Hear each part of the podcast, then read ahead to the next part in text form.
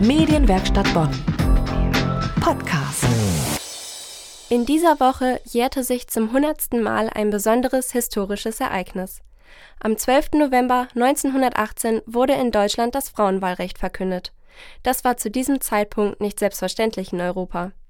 Heute gibt es zwei große Ausstellungen zu diesem Thema in Deutschland. Eine in Frankfurt und die andere im Frauenmuseum hier in Bonn.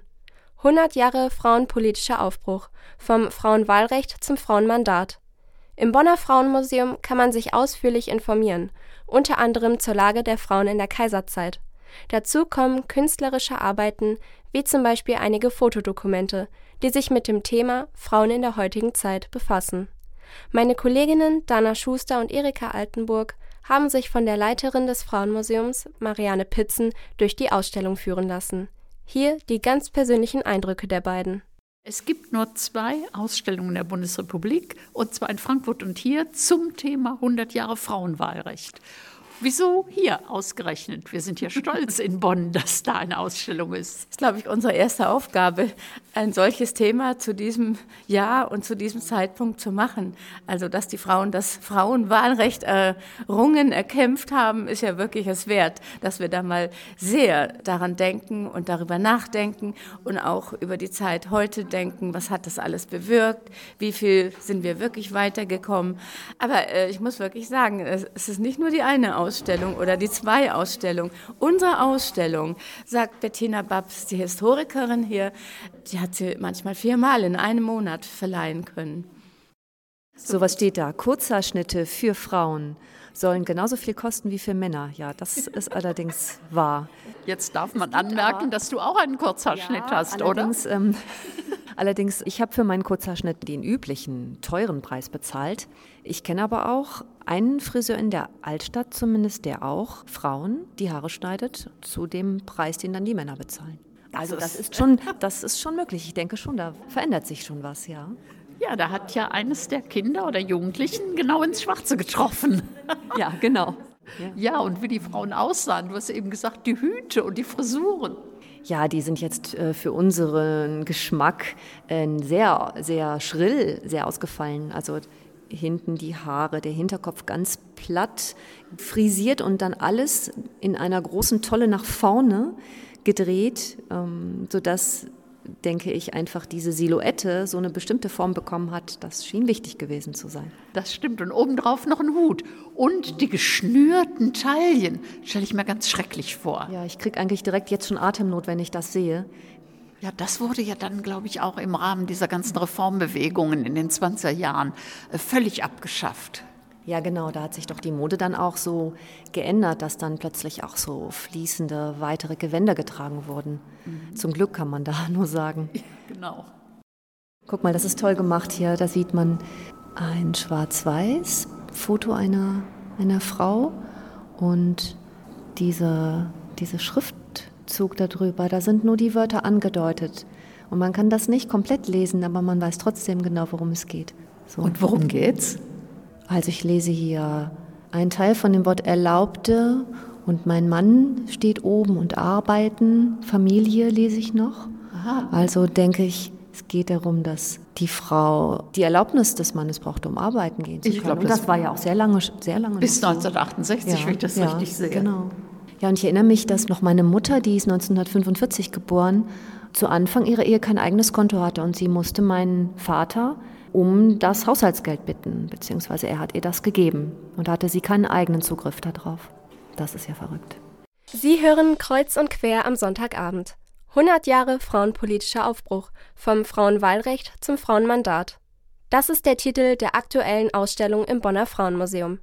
Meine beiden Kolleginnen, Dana Schuster und Erika Altenburg, haben auf ihrem Rundgang vieles entdeckt, was beeindruckt und zum Nachdenken anregt. Hier auf den Fotos sind die Bezüge zur heutigen Armut von Frauen und die versteckte Armut, die ja gerade bei Frauen so massiv ist.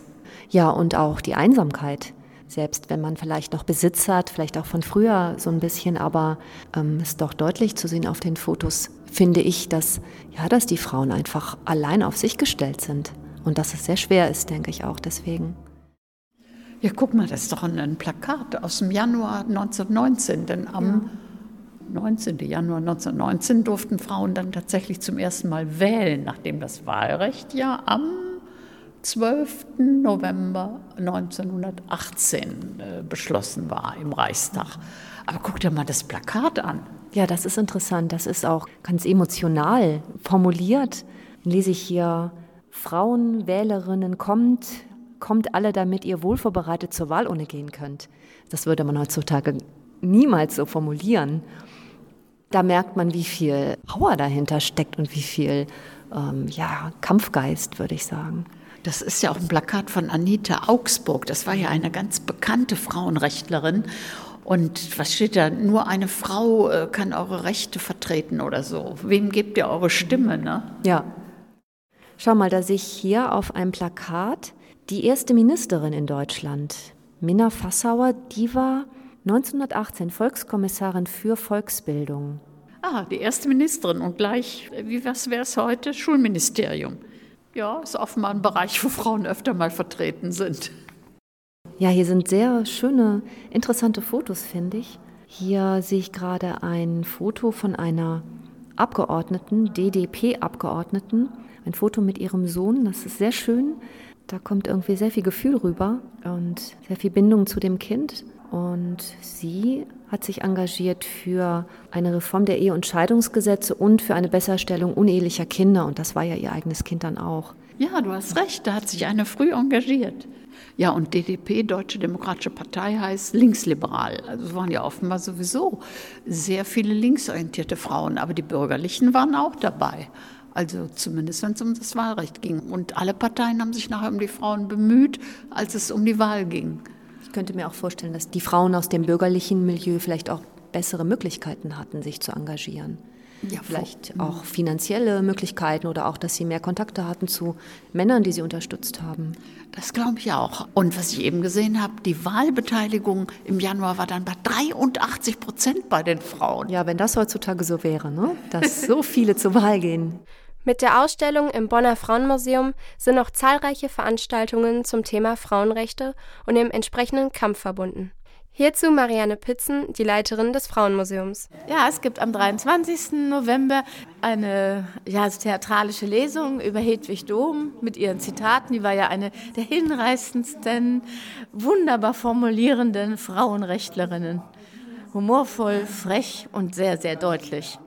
Alle Infos zur Ausstellung haben wir verlinkt unter medienwerkstattbonn.de. Dazu auch den Hinweis auf eine Veranstaltung im Katholisch-Sozialen Institut in Siegburg am 7. Dezember. Dort gibt es eine Podiumsdiskussion mit Rita Süßmuth. 100 Jahre Frauenwahlrecht und die Situation heute in Deutschland und in Europa. Medienwerkstatt Bonn. Mehr Beiträge auf medienwerkstattbonn.de.